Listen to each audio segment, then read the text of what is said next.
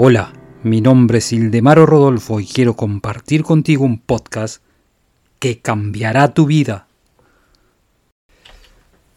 5.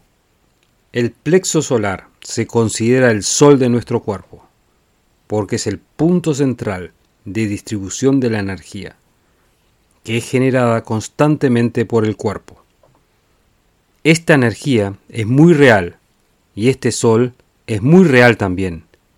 Y la energía que se distribuirá a todas las partes del cuerpo por los nervios es también muy real. Y es emitida a una atmósfera que envuelve al cuerpo. Sigue mi podcast y te daré la llave que abrirá todas las puertas del éxito.